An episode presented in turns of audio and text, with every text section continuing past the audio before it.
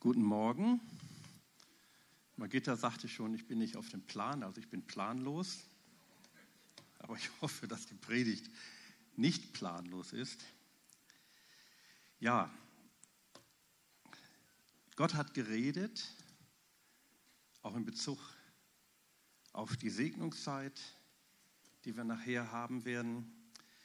Und deswegen mein Appell, erwartet viel vom Herrn. Nicht von mir, aber vom Herrn. Aber Gott sei Dank, und da bin ich immer wieder neu begeistert, dass Gott Menschen gebraucht. Dass er mich gebraucht, dass er dich gebraucht. Und wenn wir hören, wenn wir sein Wort hören, dann sollen wir nicht nur Informationen bekommen. Natürlich kommt das Wort Gottes in Form einer Information, aber es soll mehr, mehr bewirken. Es ist wie ich sagte, das Wort Gottes. Es ist das Reden Gottes. Wir haben Gott gehört, wir haben Eindrücke gehört, geistliche Eindrücke, die in eine ganz bestimmte Richtung gehen. Und Gott redet auf mehrere Arten. Und eine dieser Arten ist auch die Predigt. Und ich möchte für die Predigt beten und auch für dein Herz beten, dass dein Wort hinein, dass sein Wort hineinfällt in dein Herz und ausrichtet, wozu er es sendet. Herr, und dafür bete ich. Danke, Herr, für dein wunderbares Wort heute, Herr. Danke, dass du kommst, Herr. Wir, wir, wir erwarten von dir dein Wirken in unseren Herzen, Herr, und dass es viel auswirkt bei uns, dass es uns verändert. Ich danke dir dafür. Heiliger Geist, komm du jetzt, Herr. Komm du jetzt. Sei du jetzt der Prediger. Sei du unser Lehrer und öffne du unser Herz im Namen Jesus. Amen. Die Predigt heißt, wie wichtig ist eine Frage, ganz bewusst in eine Frage gekleidet, weil du musst die Antwort geben, nicht laut, sondern für dich, aber ganz ehrlich, für dich persönlich vor dem Herrn, vor dir persönlich. Und die Frage ist, wie wichtig ist dir die enge Gemeinschaft mit dem Herrn? Wie wichtig ist dir das? Das ist eine sehr persönliche Frage. Vielleicht auch ein wenig provokant, weiß ich nicht, obwohl es nicht meine Absicht ist, zu provozieren, sondern ich meine das ganz ernst. Wie wichtig ist dir das? Und ich möchte ja euch heute mit einem Beispiel kommen, natürlich aus der Bibel. Wir, wir lesen in der Bibel von vielen Menschen, auch Menschen, die eng miteinander zu tun hatten, teilweise die verwandt waren, die miteinander gedient haben. Und manchmal lesen wir, wie der eine oder die eine eine enge Gemeinschaft mit dem Herrn hatte. Der suchte den Herrn und der andere, ich will nicht sagen, dem war es egal, aber dem war es nicht so wichtig. Dem einen ist es wichtig, dem anderen, naja, wäre schön, wenn, aber wenn nicht, dann auch nicht. Und so habe ich dieses Bild gewählt von diesem einen Typen, diesem weißen Typen. Der hat die Hände hochgehoben zum Herrn. Der, der sticht aus der Masse heraus. Der erhebt seine Hände. Und er sagt, ja, mir ist es wichtig, ich brauche den Herrn, ich brauche ihn ganz besonders. Wir wissen, dass wir ihn alle brauchen. Und wahrscheinlich würde jeder, der mich jetzt hört, hier, ihr, die ihr hier seid und auch ihr zu Hause sagen, klar, wir brauchen den Herrn, wir können ohne ihn nichts tun, deswegen sind wir ja hier. Aber Gott möchte in uns eine ganz besondere Sehnsucht wecken. Es gibt einige dieser Personen, zum Beispiel, ich nenne nur mal ein paar, Kain und Abel. Zum Beispiel Kain und Abel. Von dem einen heißt es, sein Opfer nahm Gott an und dem, das Opfer des anderen nicht. Warum? Das lag an seinem Herzen, an seiner inneren Einstellung. Esau und Jakob. Da sagt die Bibel oder Gott selber sagt, Jakob habe ich geliebt, aber Esau habe ich gehasst. Hassen ist in der Bibel ein, ein Wort, das heißt mehr so nicht wie wir hassen geworden, an die zweite Stelle gesetzt. Der, den habe ich zurückgesetzt. Warum? War Esau ein schlechterer Typ als Jakob? Nein, kann man nicht sagen. Jakob war kein guter Typ. Der hat betrogen und zwar ziemlich massiv. Aber er sehnte sich nach dem Segen Gottes. Danach hat er sich gesehnt. Er hat alles auf eine Karte gesetzt. Er hat das falsch gemacht, aber er sehnte sich nach dem Segen Gottes. Abraham und Lot. Lot war ja sein Neffe, der hat sich von ihm getrennt. Lot wollte sein eigenes Wohlergehen haben. Der ging nach Sodom. Das war kein guter Ort. Abraham sagt, ich gehe dahin, wo Gott will, dass ich hingehe. Nahm vermeintliche Nachteile in Kauf, aber wurde von Gott gesegnet. Wir sprechen heute noch von dem Segen Abrahams. David und Saul. Das Erste, was David machte, als er König war, was war das? Er holte die Bundeslade zurück nach Jerusalem. Und dann heißt es, in den Tagen Sauls haben wir nicht danach gefragt. Die Bundeslade, die Gegenwart des Herrn. Saul, naja, dem war es nicht so wichtig. Und so geht das weiter. So geht das weiter. Wir wollen kein ungesundes Vergleichen haben, aber wir wollen Vorbilder nehmen, eventuell sogar abschreckende. Manchmal ist ein abschreckendes Vorbild auch ein Vorbild, dass wir sagen, ey, so wollen wir es nicht machen. Und so möchte ich heute zwei Personen betrachten und ich nenne das Eli oder Samuel. Eli oder Samuel. Und ich möchte eine Bibelstelle oder drei Verse lesen aus 1 Samuel 3.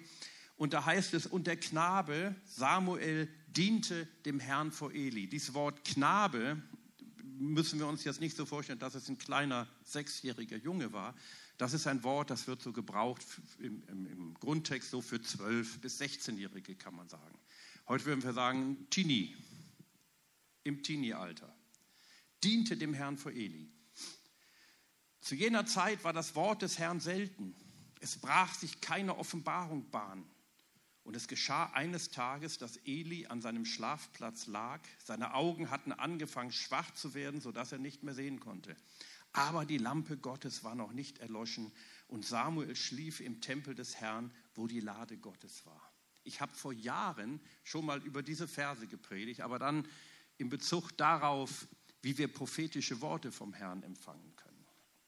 Aber hier möchte ich uns Samuel als Vorbild und Eli halt als das Gegenteil hinstellen, um einfach zu sehen, was sagt uns das? Wie spricht das in unser Herz hinein? Das Erste, das wir sehen, wo man so eventuell drüber hinweglesen könnte, ist Folgendes. Hier heißt es, Samuel schlief in der Nähe der Bundeslade. Ist doch egal, wo einer schläft. Ne? Der eine schläft hier, der andere schläft da. Ich könnte auch erzählen, wo ich schlafe. Ist nicht so wichtig. Aber ich finde, das ist ein, ein, eine prophetische Bezeichnung. Hier geht es um prophetische Dinge. Hier geht es darum, dass Gott uns etwas offenbaren möchte. Er schlief im Tempel des Herrn. Das war damals noch nicht der Tempel aus Stein, das war noch die Stiftshütte, der Tempel aus Stein war ja noch nicht gebaut, den baute dann erst Salomo. Aber er schlief da, er schlief da, wo Gott war. Er hielt sich da auf, wo Gott war. Er war nahe genug, um den Herrn hören zu können. Eine andere, manchmal wird dieser Ort an der Bundeslade, wenn wir im Gesetz Mose lesen, auch als der Sprachort bezeichnet. Von da redete Gott, da hat Gott gesprochen. Da war Samuel, wo Gott war. Ist das nicht toll? Die Frage, die wir uns dann auch stellen sollten, bin ich da, wo Gott ist? Bin ich da, wo Gott ist? Ich, es gab in der letzten Zeit, in den letzten Jahren, oder, oder immer wieder gab es immer mal regionale Aufbrüche auf dieser Welt. Ich erinnere an Toronto, an Pensacola in den 1990ern, Anfang der 2000er, an Lakeland, wo wir selber mal waren, an Reading, wo Gott ganz besonders stark wirkt. Und einige Leute gehen dahin und wollen davon inspiriert werden. Und ich hatte, ich, ich stand mal, ja, es war leider eine Gruppe von Pastoren, ja, ist schon Jahre her, schon über zehn Jahre her, ja, die machten sich ein bisschen lustig über die Pilger, die dahin pilgerten.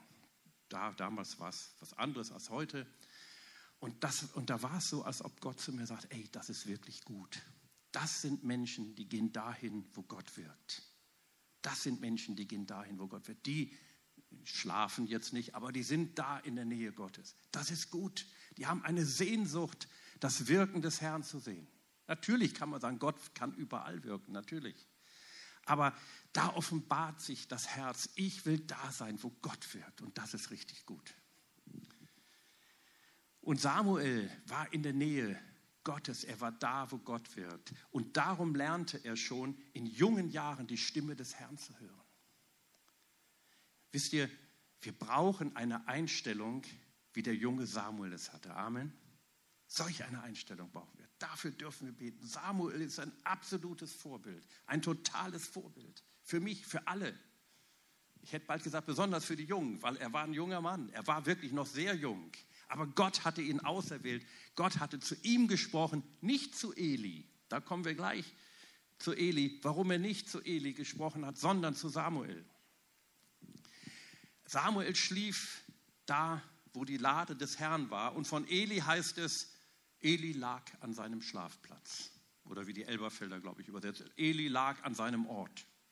Eli war da, wo er schon immer geschlafen hatte.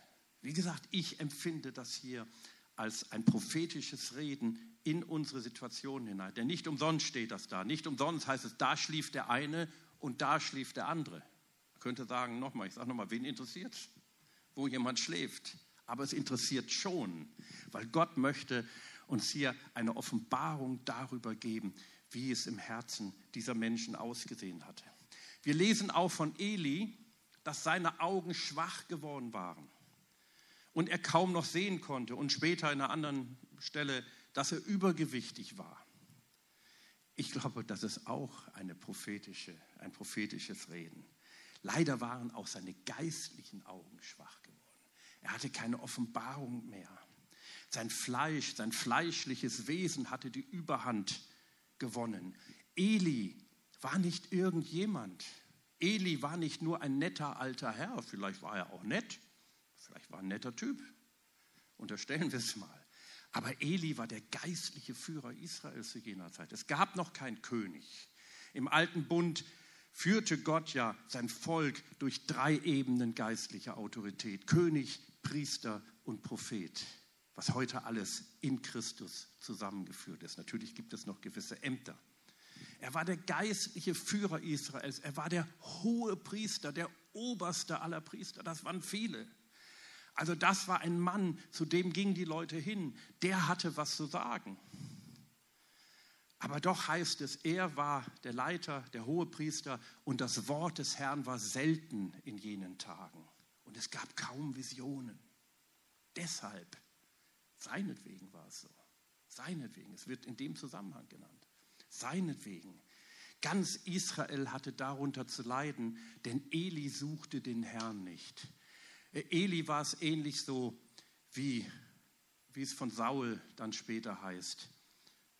In seinen Tagen haben wir nicht nach ihr gefragt, nach der Bundeslade. In seinen Tagen war es egal, ob die Bundeslade nun in Jerusalem war oder nicht. Aber David war es nicht egal. David unternahm Anstrengungen. Er hat erst Fehler gemacht, um die Bundeslade nach Jerusalem zu holen. Zweitens, was ich betonen möchte in Bezug auf Eli, Eli repräsentiert den geistlichen Leiter, der seine Salbung verloren hat. Und wisst ihr, das ist eins der schlimmsten Dinge, die es gibt.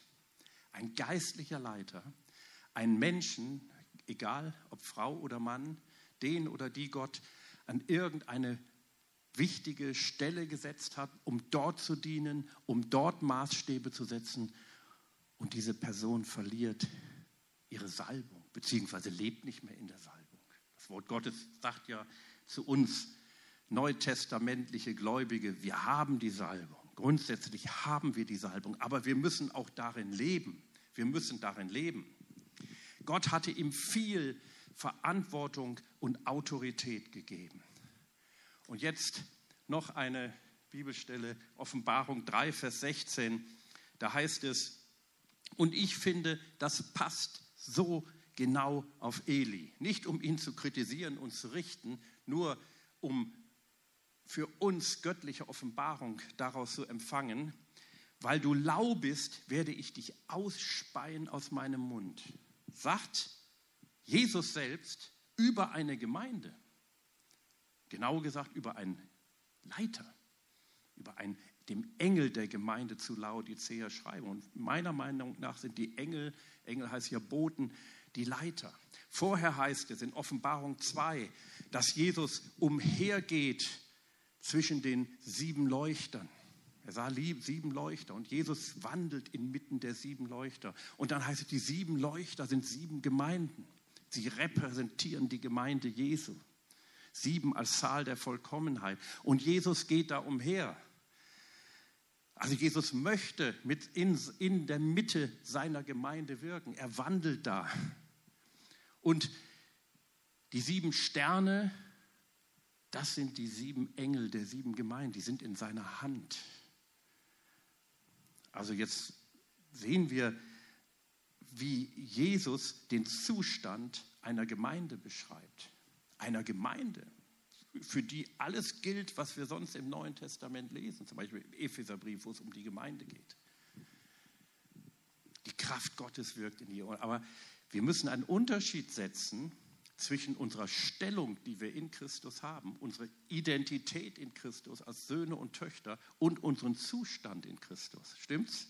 Das heißt, unser Zustand, unser derzeitiger Zustand, es kann passieren, ich drücke mich jetzt mal sehr vorsichtig aus, dass unser Zustand, den wir haben, nicht mit unserer Stellung, mit unserer Identität in Einklang ist. Trotzdem die Identität so wichtig ist, weil wir können nur das sein, was wir auch sind. Amen. Wir können nur heilig leben, weil wir heilig sind. Sowieso, weil Christus uns dazu gemacht hat. Aber hier spricht Gott im Neuen Testament zu solch einer Gemeinde. Weil du lau bist, werde ich dich ausspeien aus meinem Mund. Bedeutet jetzt, dass sie in die Hölle wandern? Glaube ich nicht. Davon ist überhaupt nicht die Rede. Wir müssen die Bibel sehr genau lesen. Ich will euch das mal erklären anhand eines Beispiels. Vor, ich glaube, das war vor sechs Jahren, war ich mit meiner Familie Alex und Tabea, die waren auch mit, die waren an einem anderen Ort, also am gleichen Ort, aber nicht im selben Haus, hatten wir uns, waren wir auf Rügen und haben dort Urlaub gemacht. Und dann habe ich mit meinem Sohn eine Fahrradtour gemacht. Und ja, wir sind dann losgefahren, war ein heißer Tag, war richtig heißer Tag. Und nach einer Weile hatte ich Durst. Ich wollte was trinken und hatte meinen, ich habe meinen Rucksack mit, da wollte ich eigentlich Trinken reingefüllt haben, also eine Flasche zu trinken, hatte die wohl zu Hause vergessen. So ein Mist. Nicht zu trinken mit schwitzt. Oh, wie blöd. Nee, wir müssen aus. Oder irgendwas kaufen. Geld hatte ich mit, aber wir waren weit entfernt von dem nächsten Ort da irgendwo. Und mein Sohn sagt, ich habe was mit, Papa. Okay, super. Teilen wir uns, was aber nicht viel, war so eine kleine Plastikflasche. Er gibt mir die Flasche, wir halten irgendwo an, ich trinke die in der Hoffnung, jetzt schönes, kühles Wasser oder einigermaßen kühles Wasser zu haben. Und ihr Lieben, das Zeug war piwarm. Und ich wollte es gar nicht ausspucken, aber es ging sofort wieder raus. Das schmeckt überhaupt nicht. Das kannst du nicht trinken. Das erfrischt nicht. Und dieses Bild habe ich immer vor Augen, wenn ich in der Offenbarung 3 lese. Ich werde dich ausspeien auf meinem Mund. Nicht, weil Gott sauer ist, weil Gott sagt, ey, du blöd, mit dir will ich nichts mehr zu tun haben. Im Gegenteil, kommen wir gleich noch drauf. Gott will immer und sehr viel mit uns zu tun haben. Aber Gott sagt, und das ist der, das, was dahinter steht, ich rede nicht mehr mit dir. Nicht, weil Gott sauer ist, sagt, hey, mit dir nicht mehr, sondern weil du nicht mehr empfänglich bist für mein Reden. Du, es liegt an dir, du bist nicht mehr empfänglich. Ich will eigentlich zu dir reden, sagt der Herr. Und das ist auch jetzt ein Wort Gottes an uns. Ich will zu dir reden. Ich will dich gebrauchen. Aber du erkennst deinen geistlichen Zustand nicht mehr. Wie schlimm. Nämlich das ist das, was der Herr hier auch sagt. Und das ist ein Wesen von Lauheit. Das Wesen der Lauheit besteht darin, du erkennst es nicht. Das ist das Schlimme. Wenn du es erkennst, wäre es schon nicht mehr schlimm. Wir wissen ja, Selbsterkenntnis ist der erste Weg, um eine Situation zu verändern. Hier heißt es, Vers 17, denn du sprichst. Jetzt erklärt der Herr das. Denn du sprichst, weil du lau bist, werde ich dich ausspeien, denn du sprichst, ich bin reich und habe Überfluss und mir mangelt es an nichts. Mit anderen Worten ist alles okay, Leute. Was wollt ihr überhaupt, Herr? Was willst du überhaupt? Es ist doch alles gut. Es ist alles super bei mir.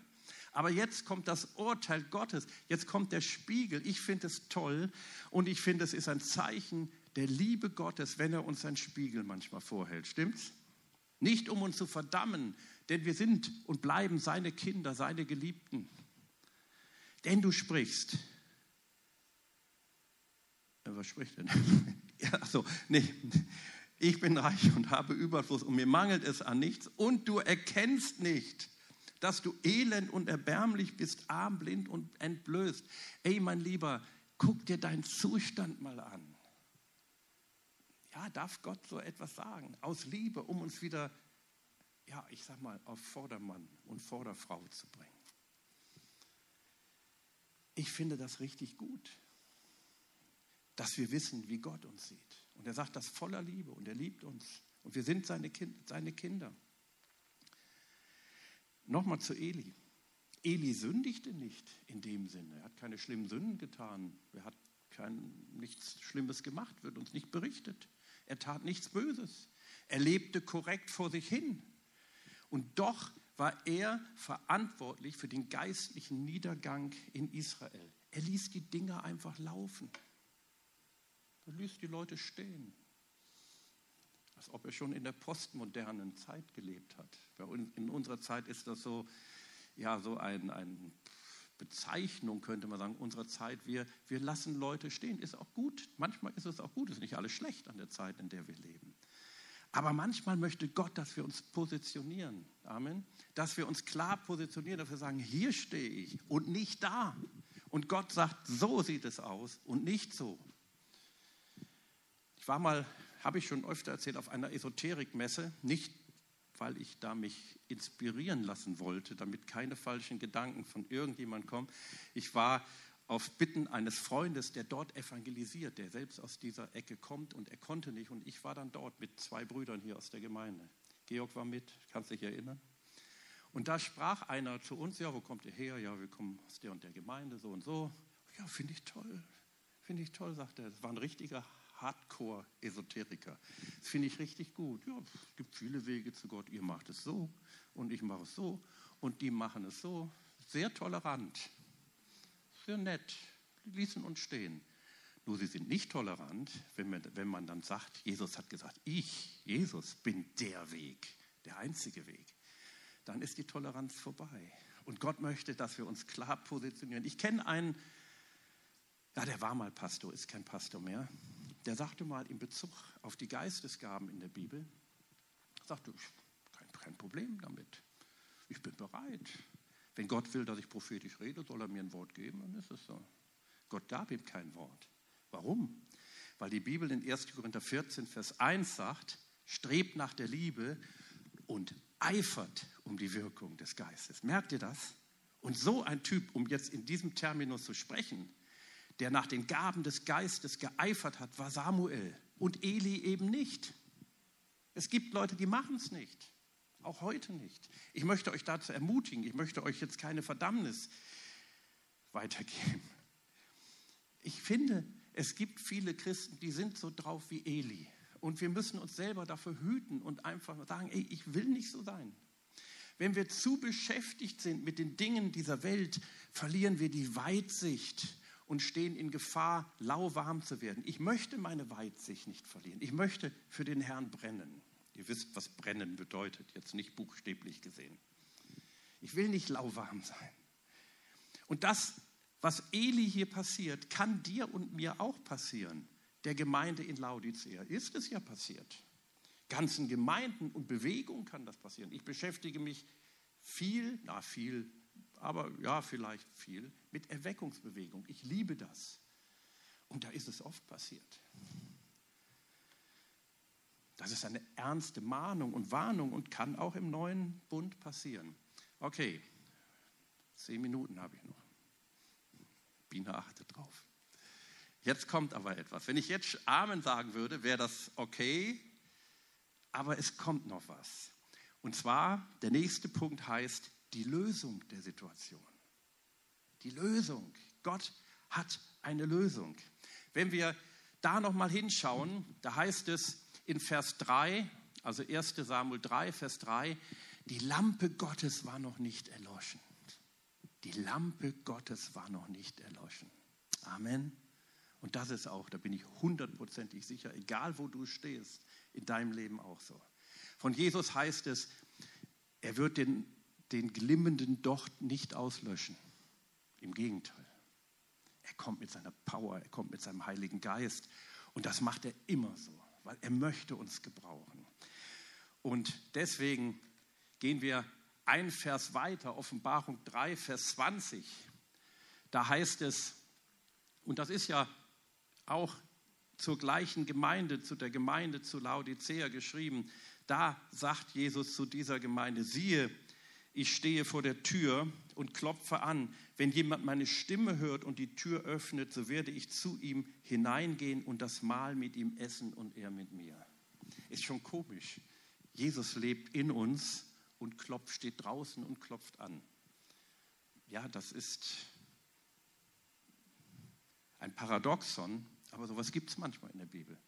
Jesus oder Gott, der Heilige Geist, drückt sich oft sehr pointiert aus und möchte einfach uns klar machen, was los ist. Wenn es nur darum geht, dass wir in den Himmel kommen, okay, das hat Jesus am Kreuz von Golgatha gelöst. Aber wir wollen ihm ja dienen, stimmt's? Wir wollen ja mehr. Gott hat uns etwas ins Herz hineingelegt. Wir wollen Erweckung erleben, wir wollen Transformation erleben, wir wollen fantastische Dinge. Also ich möchte es erleben und ich glaube auch, wir werden es erleben, wir dürfen es erleben. Wir müssen wieder lernen, wie es hier heißt, bei der Bundeslade zu schlafen. Das heißt, jederzeit in der Nähe Gottes zu sein. Wie geht das? Wenn wir unsere Herzen und Gedanken mit dem Wort Gottes füllen. Wenn dieses Buch hier, die Bibel, das liebste Buch für uns ist, was es überhaupt gibt. Ich kann mir kein schöneres Buch vorstellen. Es gibt auch kein besseres. Stimmt's? Das ist das beste Buch. Man darf auch andere Bücher lesen. Aber das ist die Nummer eins. This is number one vor allen anderen Büchern. Die Bibel. Wenn wir über sein Wort nachsinnen, nachdenken, darüber meditieren, wenn wir es in die Mitte unseres Lebens stellen, wenn wir uns Zeit nehmen für Gebet, wenn wir in Heiligkeit unser Leben führen und ein dankbares Herz haben. Also sei ein Samuel. Er, Samuel, hatte ja nichts zu melden damals. Samuel hatte keine Autorität. Er war ja so ein Helfer. Vielleicht wurde er von den Söhnen Elis, der hatte ganz schön schräge, korrupte Söhne. Ähm, vielleicht wurde er von den Söhnen Elis sogar ja, die machen ihm das Leben schwer. Also ich kann es mir vorstellen, das steht hier nicht, das ist jetzt in, hineininterpretiert, aber es ist ohne weiteres möglich. Denn das waren ganz schön schräge Typen. Da hat Eli auch nichts unternommen. Er hat gesagt, oh, das müsst ihr nicht tun. Ja, ob die auf ihn gehört haben? Er hatte seine Autorität schon verloren und Samuel hatte die nicht. Aber was machte Samuel? Er übernahm vor Gott geistliche Verantwortung. Er ordnete sich unter. Das heißt, er diente dem Herrn vor Eli. Also er akzeptierte Eli. Er ging nicht gegen an, aber vor Gott übernahm er Verantwortung. Er diente. Und er wurde einer der größten Lehrer und Leiter im Volk Israel. Einer der ganz Großen. Er schlief bei der Bundeslade. Das heißt, er war jederzeit verfügbar für Gott, auch nachts. Und eines Nachts sprach Gott auch zu ihm. Er hatte das erst nicht als Reden Gottes erkannt. Die Gemeinschaft mit dem Herrn war ihm das Allerwichtigste. Und jetzt möchte ich euch zeigen, wie es mit Samuel weiterging. Ich finde das so stark und ich möchte einfach sagen, so wie es in 1 Samuel 3, Vers 19 bis 21 steht, so möchte ich gerne, dass es mit meinem Dienst auch aussieht. Und ich denke, du auch. Ich spreche zu den Leitern, egal welche Funktion ihr habt, zu den Gruppenleitern, Bereichsleitern, allen Leitern, aber auch zu jedem Einzelnen von euch. Samuel aber wuchs heran und der Herr war mit ihm. Ist das nicht herrlich? Und ließ keines von alle seinen Worten auf die Erde fallen. Seine Worte hatten Autorität und die bewirkten etwas. Und ganz Israel von Dan bis Beersheba erkannte, dass Samuel als ein Prophet des Herrn bestätigt war. Und der Herr erschien weiterhin in Silo, denn der Herr offenbarte sich dem Samuel in Silo durch das Wort des Herrn.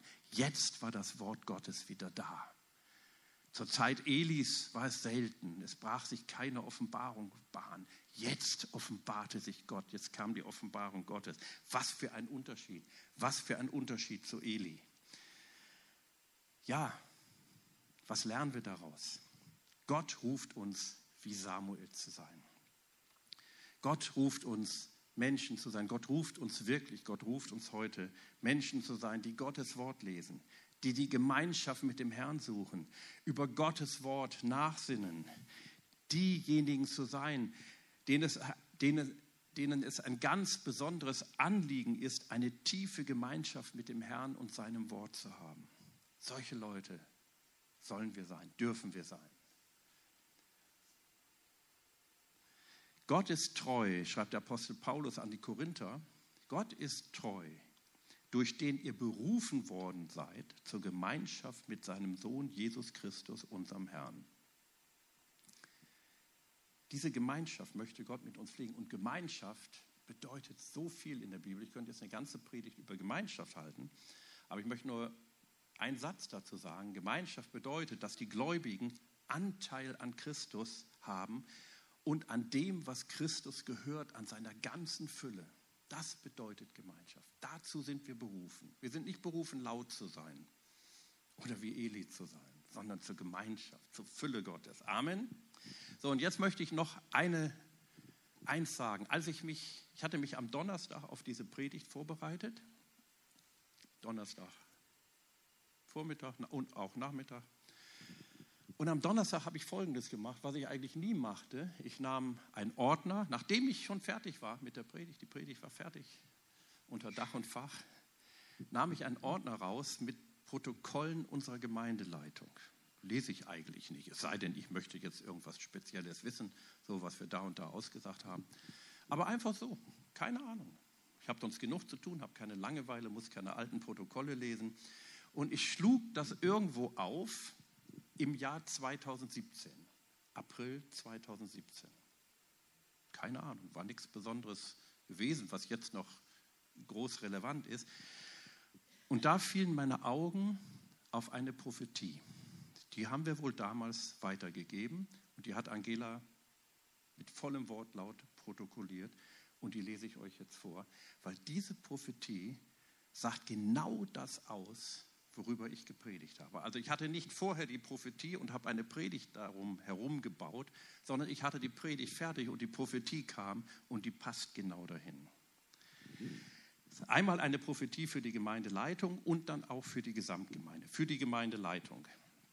Da spricht Gott, aber das kann jeder für sich nehmen. Gebet ist das, was euren Akku auflädt. Wenn du nur gibst, dann wird sich dein Akku dauerhaft entleeren. Gebet bedeutet die ständige Gemeinschaft und Beziehung zum Vater, zum Heiligen Geist und zu mir, also sagt Jesus. Es ist wichtig, dass ihr euch wieder daran erinnert, dass du und ihr und auch die Gemeinde sich nicht von allein verändert. Ich möchte, dass ihr mehrmals täglich ab jetzt wieder neu und weiterführend betet. Für eigene persönliche Veränderung. Nur wenn ihr als CCN, in Klammern, was jede Privatperson als Mitglied einschließt, wieder mehrmals täglich ans Vaterherz kommt, kann die ganze Gemeinde verändert werden. Du als Teil der Leitung musst wieder an Gebet erinnern. Das tue ich hiermit. Meine letzten zwei Predigten waren ja auch über Gebet. Ihr müsst beten. Das ist das Wichtigste an eurem Dienst. Lasst alles andere liegen, bevor du nicht Gebete prägst. Denn ansonsten wird alles Neue gleich verdorren, weil es nicht gegossen wird. Können wir dazu einen Amen sagen? Wir hatten übrigens die Prophetie schriftlich bekommen seinerzeit. Also nicht persönlich, auch von einem Bruder in Hamburg. Und jetzt kommt das Wort an die Gemeinde. Du stöhnst über wenig Salbung in deiner Gemeinde. Das bedeutet darüber, dass du im Lobpreis wenig spürst oder weil Menschen sich deiner Meinung nach falsch verhalten, dass so wenig Wunder geschehen. Fragezeichen. Und jetzt ist sogar unterstrichen, dann fange bei dir an. Wenn du nah mit mir verwurzelt bist, wenn du mich täglich immer und immer wieder anrufst, dann wird sich die Gemeinde verändern. Nicht die Gemeinde als Institution. Also nicht die Gemeinde als Institution ist gefragt, sondern du. Denn du bist die Gemeinde. Wenn du mich, deinen Gott, nicht hineinlässt, wie soll ich mich dann frei bewegen? Amen. Passt das nicht? Ich hätte mal gesagt, naja, ich sag's so nicht. Passt das nicht genau? Und ich möchte gerne, dass ich möchte, ich habe das so auf dem Herzen, dafür zu beten, und das brauchen wir immer wieder, dass wir eine neue Begegnung mit dem Herrn haben. Die ist ja jederzeit möglich, anders als im alten Bund. Der neue Bund ist völlig anders als der alte Bund. Wir sollen nie zwei Bündnisse mischen. Aber doch gibt uns das alte Bund, der alte Bund Vorbilder, auch für heute. Und redet zu uns prophetisch und in Bildern. Und ich möchte dich einfach bitten oder dich ermutigen, wenn du sagst, ja, ich möchte eine neue Begegnung mit dir haben, auch zu Hause, auch wenn ihr das zu Hause hört, dann steht bitte auf, dann möchte ich beten für uns alle, dass der Herr kommt, dass wir neu dieses Verlangen haben, wie David das hatte.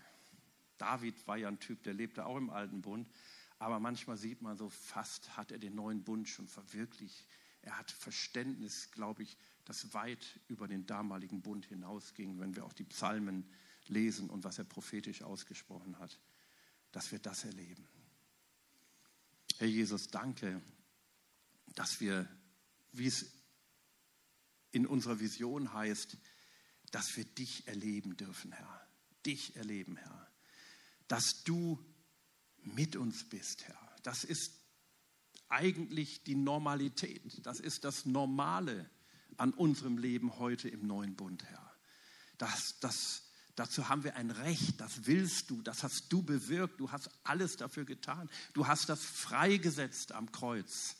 Herr, und ich bete jetzt für mich und für meine Geschwister, Herr, dass wir das auch wirklich begehren, wie es dein Wort sagt. Eifert nach den Wirkungen des Heiligen Geistes, dass wir danach eifern, Herr, dass wir dein Wort lesen, dass wir begeistert sind, Herr, dass du uns durch deinen Heiligen Geist bewegst, Herr. Und das erbitte ich von jedem für jeden Einzelnen hier. Komm, Heiliger Geist, mit deiner manifesten Gegenwart in jeden Einzelnen. Empfange das jetzt einfach, empfange es.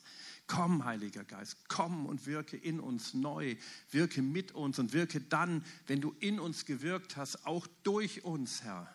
Herr, ich bete dafür, dass jeder Gottesdienst, jede Zusammenkunft als Kleingruppe oder als Großgruppe oder wie auch immer, Herr, davon durchdrungen bist, ist, dass deine Gegenwart da ist, deine manifeste Gegenwart. Herr, wir wollen Worte von dir hören. Herr, wir wollen, wir wollen noch mehr als das, was wir bisher haben, Herr, weil du immer noch mehr hast. Wir wollen deine Fülle haben. Wir wollen die Gemeinschaft mit dir pflegen. Anteil an deiner Fülle. Wir sind deine Erben, sagt dein Wort. Wir sind Erben Gottes. Wir sind Miterben des Christus. Herr, und das wollen wir erleben. Das soll in uns wirksam sein. Halleluja. Wenn jemand da ist hier oder zu Hause und noch nicht genau weiß, ob er wirklich an den Herrn glaubt, ob er wirklich Vergebung der Sünden hat, ob er wirklich das neue Leben aus Gott hat, was möglich ist, für den möchte ich auch beten. Vielleicht kannst du mitbeten einfach. Vielleicht können wir alle mitbeten, wenn vielleicht jemand hier ist, der das noch nicht für sich hat, dann fällt es ihm leicht, damit zu beten und auch zu Hause. Ich möchte, möchte ein Gebet sprechen, was du einfach nachsprechen darfst. Herr Jesus, ich danke dir, dass du mich liebst. Lass uns das alle mal sagen. Herr Jesus, ich danke dir, dass du mich liebst. Ich danke dir, Herr, dass du das am Kreuz bewiesen hast, indem du für mich gestorben bist. Ich danke dir, Jesus, dass du das am Kreuz bewiesen hast, indem du für mich gestorben bist. Herr, ich bin verloren ohne dich. Herr, ich bin verloren ohne dich. Und ich nehme jetzt deine Erlösung an im Namen Jesus ich nehme jetzt deine Erlösung an im Namen Jesus. Ich glaube an dein vergossenes Blut für mich. Ich glaube an dein vergossenes Blut für dich. Und ich bitte dich, Herr, schenk mir jetzt das göttliche Leben. Und ich bitte dich, Herr, schenk mir jetzt das göttliche Leben. Und ich empfange das jetzt im Glauben. Ich empfange das jetzt im Glauben. Im Namen Jesus. Amen. Amen. Wenn du das Gebet wirklich im Glauben mitgesprochen hast, dann ist das geschehen. Du darfst uns jederzeit noch ansprechen, auch zu Hause. Ihr dürft uns ansprechen, anrufen, E-Mails senden. Und wir können noch weiter darüber reden, weil das ist eine so wichtige Entscheidung. Und die Entscheidung, immer neu da zu sein. Ich habe noch eine, eine Folie aus, nee, warte mal, das ist die falsche. Ach nee, ich, äh, Augenblick. Ich klicke jetzt gerade zurück. Also, jetzt habt ihr es. Zum Schluss. Daniel 11, Vers 32. Da sagt der Prophet Daniel, oder eigentlich sagt Gott es durch ihn, aber das Volk, das seinen Gott kennt, wird sich stark erweisen und entsprechend handeln. Aus dem Zusammenhang der biblischen Prophetie lesen wir, es wird zu dem Volk Gottes gesprochen, das in einer schweren Zeit lebt, unter Anfechtung, unter Herausforderung.